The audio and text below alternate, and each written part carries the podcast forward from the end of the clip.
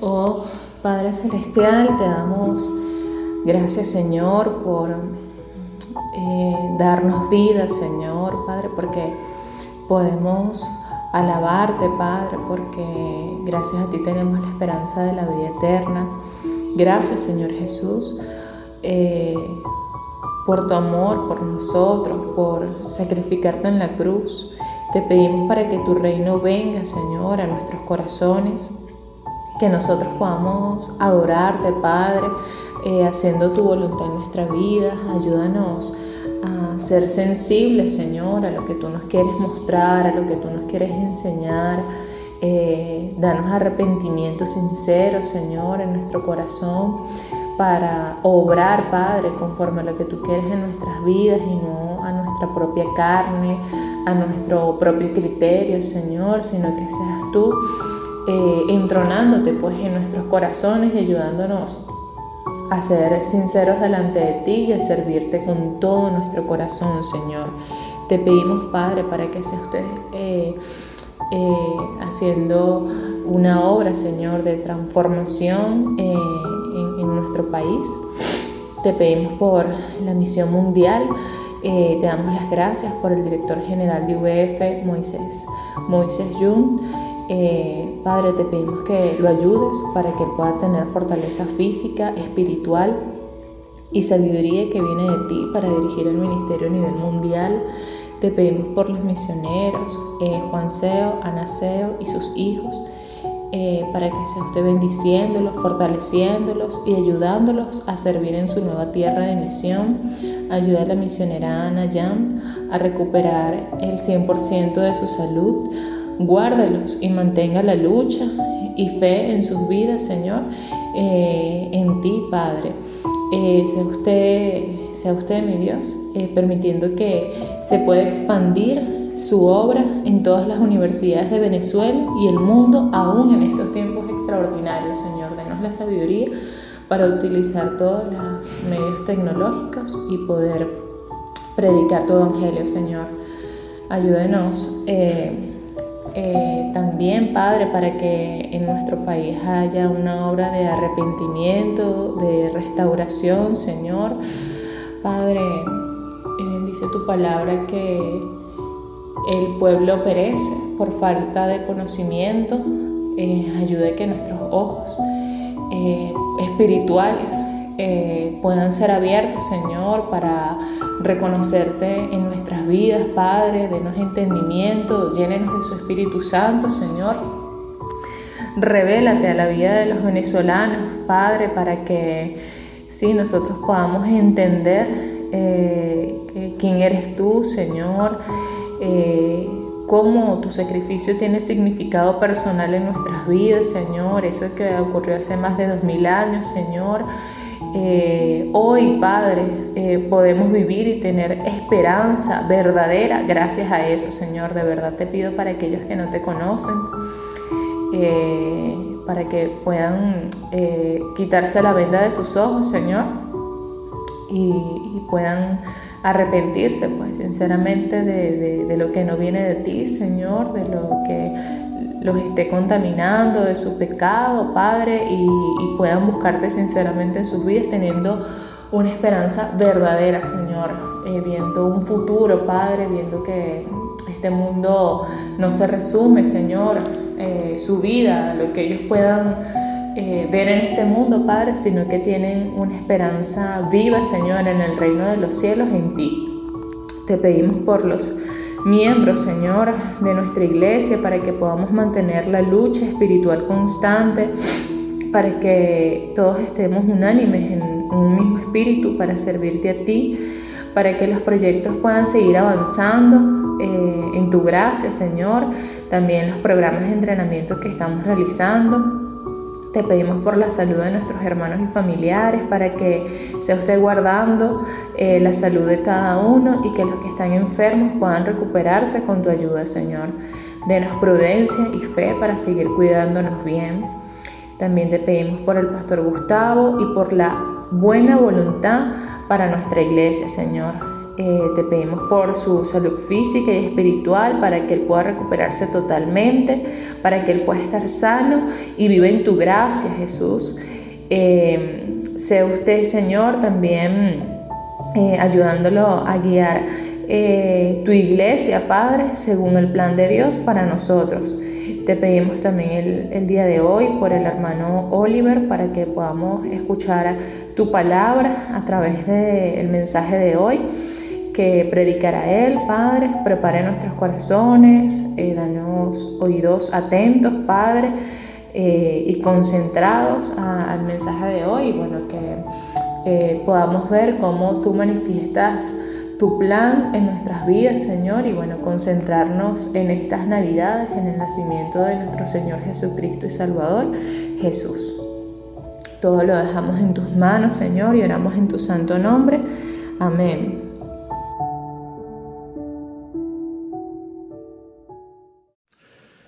Buenos días, queridos hermanos. El Señor les bendiga. Me alegra poder compartir un mensaje navideño con ustedes. En medio del confinamiento que ha traído esta pandemia, antes de que nos diéramos cuenta, ya estamos en Navidad, nuestras ideas de celebración a nivel mundial pueden haber cambiado o al menos evolucionado con la constante amenaza de una pandemia. Pero en Manuel, Dios con nosotros, es el mayor regalo dado a toda la humanidad. Esto es real, hoy más que nunca. En medio de tanta incertidumbre, lo único seguro y constante que vamos a recibir es el amor de Cristo, que vino como un niño para salvarnos de nuestros pecados. Por eso su nombre es Jesús. Es importante recordar que en medio de esta y todas las dificultades que enfrentamos, Él sigue siendo Dios con nosotros. No podemos olvidar este hecho tan maravilloso. El día de hoy vamos a meditar en la sorprendente historia del nacimiento de Jesús, nuestro Salvador. Vamos a escuchar la palabra de Dios en la traducción del lenguaje actual, dramatizado en audio. Escuchemos Mateo 1, del 18 al 25. El nacimiento de Jesús. nació Jesús, el Mesías. Una joven llamada María estaba comprometida para casarse con José. Pero antes de que vivieran juntos, se supo que ella estaba embarazada. José era un hombre bueno y obediente a la ley de Dios. Como no quería acusar a María delante de todo el pueblo, decidió romper en secreto el compromiso. Mientras pensaba en todo esto, un ángel de Dios se le apareció en un sueño y le dijo, José, no tengas miedo de casarte con María. El Espíritu Santo fue quien hizo que ella quedara embarazada. Cuando nazca el niño, lo llamarás Jesús. Él va a salvar a su pueblo del castigo que merece por sus pecados. Cuando José despertó, obedeció al ángel de Dios y se casó con María. Pero no durmieron juntos como esposos antes de que naciera el niño. Y cuando éste nació, José le puso por nombre Jesús. Todo esto sucedió para que se cumpliera lo que Dios había dicho por medio del profeta Isaías. Presten atención una joven virgen quedará embarazada y tendrá un hijo. Y llamarán a ese niño Emanuel. Este nombre significa Dios está con nosotros. Entonces el versículo 18 nos dice, el nacimiento de Jesucristo fue así, estando desposada María, su madre, con José, antes de que se juntasen se halló que había concebido del Espíritu Santo. Esta es la historia del nacimiento de Jesucristo, nuestro Señor.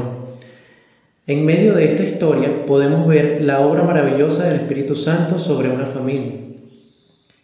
Familia donde nacería el Hijo de Dios. María era una mujer muy joven, Se le calculaba que tenía entre 16 y 20 años de edad. Ella era una mujer devota, muy hermosa, por eso José se fijó en ella.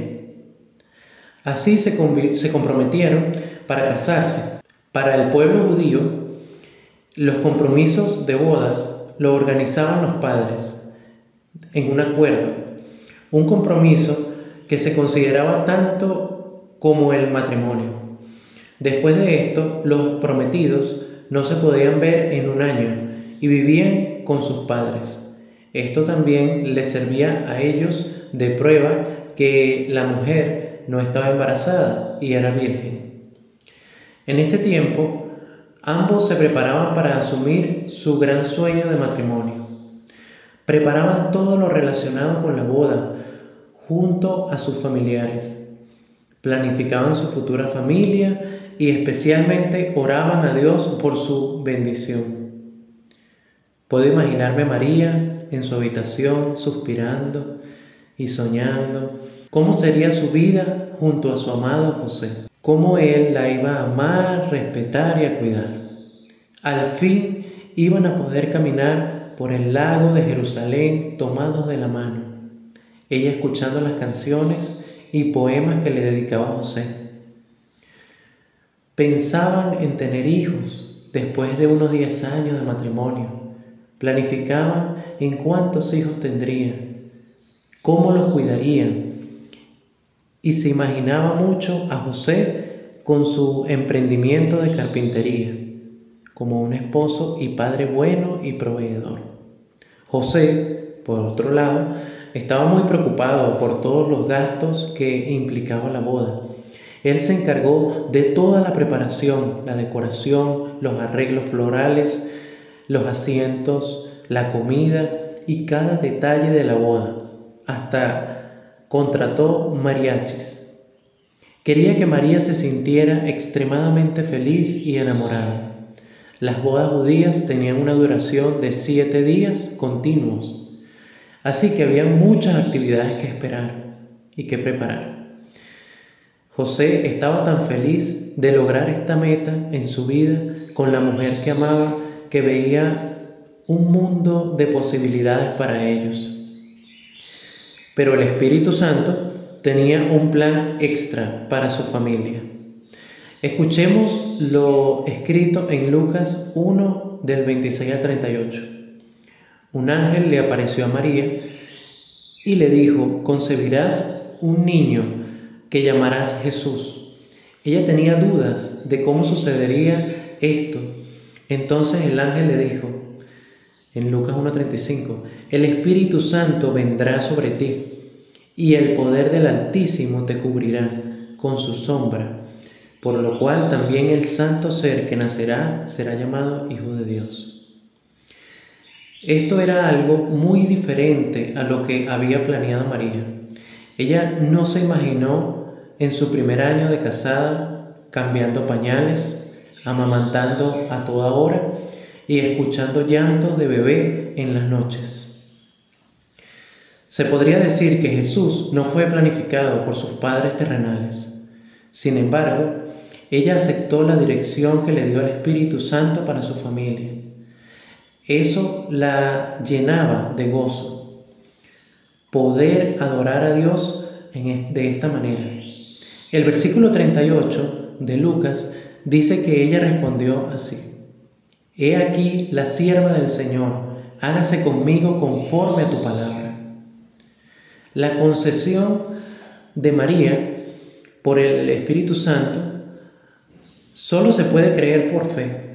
La escritura revela que la palabra usada en hebreo para virgen es alma o también podría significar doncella, pero en la traducción de la Septuaginta, la Biblia griega traducida del arameo por 72 teólogos, la traducción correcta para Almad en este contexto es virgen, al que las profecías dichas por Isaías hacia este hecho. Este evento que le sucedió a María y a su familia nos enseña que la dirección clara que necesitamos para nuestra vida, para nuestra familia, la tendremos a través del Espíritu Santo. Todo nuestro plan de vida debe ser expuesto por nosotros mismos ante Dios en oración y debemos dejar que Él modifique, corte y edite nuestro plan y propósito específico de vida.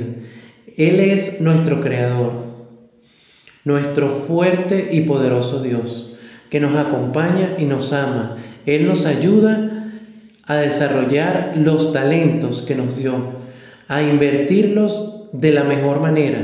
Debemos ser humildes y aceptar que Él es nuestro Padre que desea lo mejor para nosotros. Solo debemos mantenernos atentos a lo que nos enseña a través de su palabra, a través de la oración, a través de todas las cosas que suceden en nuestra vida. Así fue como María recibió y aceptó esta gran misión de parte de Dios. Pero falta ver qué pensaba su prometido José. Leamos el versículo 19 y 20. José su marido, como era justo, no quería infamarla. Quiso dejarla secretamente y pensando él en esto, he aquí un ángel del Señor le apareció en sueños y le dijo, José, hijo de David, no temas recibir a María, tu mujer, porque lo que en ella es engendrado del Espíritu Santo es. Me imagino que María concretó una cita rápida con José en la que informó en resumen un ángel, el Espíritu Santo, estoy embarazada. Ya puedo imaginarme los memes de la cara de José. José quedó impactado. Parecía que sus planes se venían abajo. Quería más explicaciones, pero no había tiempo, podían verlos. Para los judíos, el compromiso de una pareja ya los hacía marido y mujer. Por eso la escritura dice José su marido. Sin embargo, María podría ser apedreada por adúltera o por tener relaciones antes del matrimonio. Sin la ayuda de José, María no podía cumplir con su misión de dar a luz al Mesías. José era un hombre que obedecía la ley de Dios. Al enterarse de esta noticia, decidió romper con el compromiso secretamente para no acusarla José se sentía muy decepcionado y confundido. Imagino que tenía un dilema. ¿Cómo pudo haber sucedido esto? Ella me traicionó. No, no, no, debe ser reprendida por su pecado. Pero María no es así. Nunca me ha mentido ni ha ocultado cosas. ¿Habrá sucedido esto en realidad? No puedo permitir que ella y el niño sufran. Dios mío, ¿por qué me pasa esto a mí? Todos sus planes parecían frustrados por esta situación. Parecía ya no haber boda, pero José, en medio de su dilema, lo que sabía es que verdaderamente amaba a María y por eso no iba a permitir que le hicieran daño. Tomó la decisión de dejarla secretamente. Entonces, cansado de, tanta, de tanto pensar, José se quedó dormido y tuvo un sueño de parte del Señor. Un ángel le dijo, José, hijo de David, no temas recibir a María tu mujer, porque lo que en ella es engendrado del Espíritu Santo es. Dios intervino maravillosamente para salvar la relación entre José y María. Este sueño fue tan impactante para José que cambió su decisión. Sí habrá boda. José recibió también esta dirección de parte de Dios con humildad y la aceptó. El versículo 21 dice, y dará a luz un hijo y llamará su nombre Jesús porque Él salvará a su pueblo de sus pecados. El ángel le explicó a José que el niño sería varón y que le debía poner por nombre Jesús, porque esto significa que Él salvará a su pueblo de sus pecados. José en este momento entendió que su propósito era cuidar de este niño. Él recibió la dirección de parte de Dios de ser el Padre terrenal de Jesús al casarse con María. El papel del padre incluye cuidar, proteger, sustentar al niño y a la madre en todo lo que necesitara. Fue una decisión difícil para él, que seguramente lo llevó a modificar su plan de vida, pero la aceptó por obediencia y adoración a Dios. Definitivamente José fue un hombre humilde, que tenía un corazón dispuesto a aceptar la voluntad de Dios a pesar de sus palabras. El versículo 22 y 23. Todo esto aconteció para que se cumpliese lo dicho por el Señor por medio del profeta cuando dijo, He aquí una virgen concebirá y dará a luz un hijo y llamará su nombre Emmanuel, que traducido es Dios con nosotros. Esta profecía, dicha anteriormente por Isaías para el rey Acaz, nos habla del otro nombre de Jesús, el cual es Emmanuel. Emmanuel es una palabra hebrea que significa Dios con nosotros. Jesús es Dios y está con nosotros. Esta es la base de nuestra fe.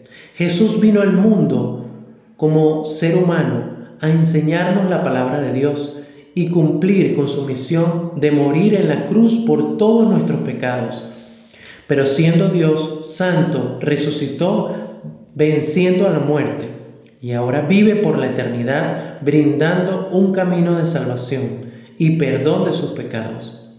Aceptar este maravilloso hecho nos permite tener la presencia de Dios cada día en nuestras vidas. Dios está con nosotros, sin importar el momento, el lugar.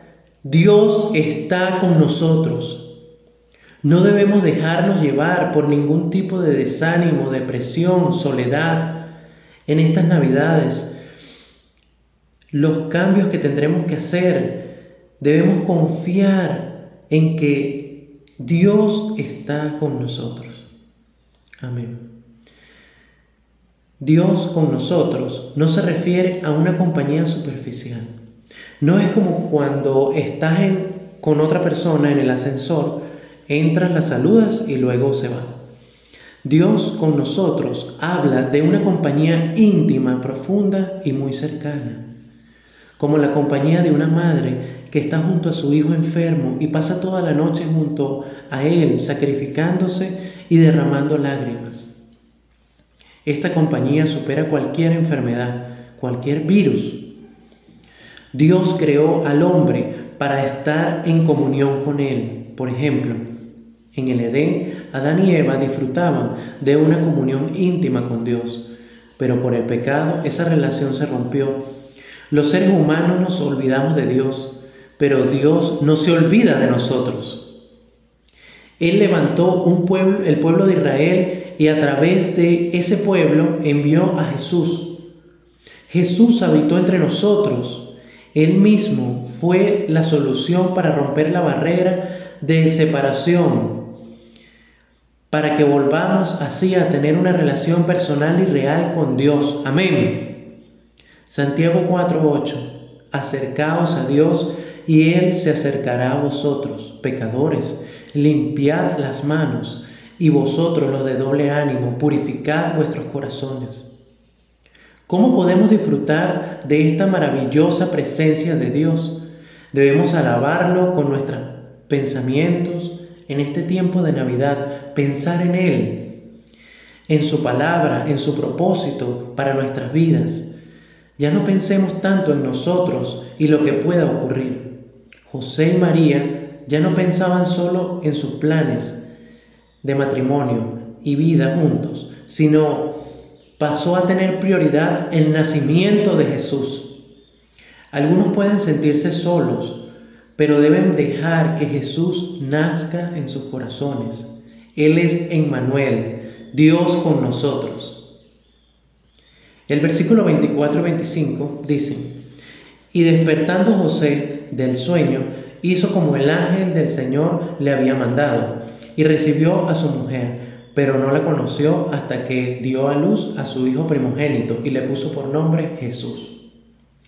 José, al despertar de este sueño, cambió de opinión, no cancelaría la boda, sino que seguiría con sus planes de casarse con María y tomaron una decisión como pareja de no estar juntos hasta el nacimiento de su primer bebé.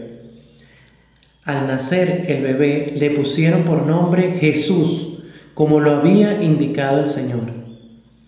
El sueño de José lo convenció de tal manera que lo hizo cambiar de opinión.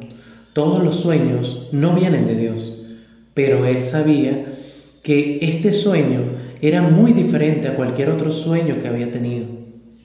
Debemos saber diferenciar entre los sueños que vienen de Dios y los que vienen de nuestra mente imaginativa.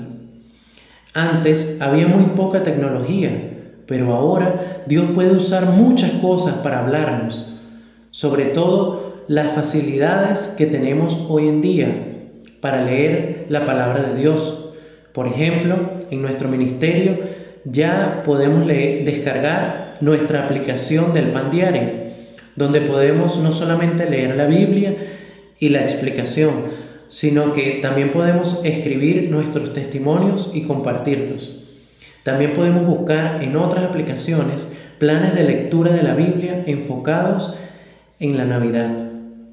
No podemos esperar que en esta época Dios nos hable de solo una manera. Debemos estar atentos para recibir la dirección de Dios para nosotros y para nuestra familia. Amén. José no se quedó con su propia opinión, sino que buscó la dirección de Dios y esperó. Nosotros los varones cristianos debemos aprender de José su humildad para ser un siervo diligente para su familia, su primer ministerio, aferrados siempre a la voluntad y dirección de Dios. El papel de la madre, teniendo el bebé en su vientre, conlleva mucho sacrificio desde el principio, pero también el papel que hace el padre es sumamente importante, clave para la buena relación entre el bebé y la madre. Por ejemplo, el padre puede suplir eh, las necesidades de la familia y atenderlos para que ellos pasen más tiempo de madre e hijo. El Señor entiende el papel del Padre en la familia. Él es nuestro Padre Celestial que nos provee, nos da dirección, nos protege. Por eso Él continuamente está preparándonos a los hombres para ser buenos padres. Pero es importante dejarse moldear y guiar con humildad. Un hombre fue golpeado cuando era niño por su papá él se prometió a sí mismo que no sería como su papá. Cuando era mayor y ya estaba cansado, llegó a su casa y golpeó a su esposa e hijos. Se sentó cansado y se vio frente al espejo. Entonces vio reflejada la cara de su papá. No debemos ser hombres que viven conforme a su orgullo y a sus pensamientos, sino hombres como José, que viven conforme a la palabra de Dios. Salmos 19, 133 dice, Guía mis pasos conforme a tu promesa, no dejes que me domine la iniquidad. Efesios 2.10, porque somos hechura de Dios, creados en Cristo Jesús para buenas obras, las cuales Dios dispuso de antemano, a fin de que las pongamos en práctica. En conclusión, hermanos, hemos recordado esta maravillosa historia del nacimiento de Jesús, nuestro Salvador, y que nos permite ver que Dios guía y prepara al hombre y a la mujer desde la soltería, el compromiso y luego el matrimonio, para que lleven a cabo un propósito maravilloso. Amén. Así ocurre con cada uno de nosotros. El Espíritu Santo viene a darnos dirección y nos ayuda en la planificación de nuestra vida, no derrumbando todos nuestros sueños si no es necesario, pero sí ayudándonos a ser verdaderamente felices, adorando su nombre. Amén. Y aún más maravilloso es saber que no estamos solos. En el confinamiento que ha traído esta pandemia, Dios está con nosotros. Ya no debemos temer a lo que pueda ocurrir en el futuro, solo debemos aferrarnos a la fe en su promesa. Dios está con nosotros. En Manuel. Amén. Permítame orar. Señor Jesús, te doy gracias por permitirme compartir esta palabra, Señor, con mis hermanos. Ayúdanos a pensar en este tiempo, en tu nacimiento, en las bendiciones que tienes para nosotros, en tu presencia, Dios. Ayúdanos a disfrutar de tu presencia, de tu compañía.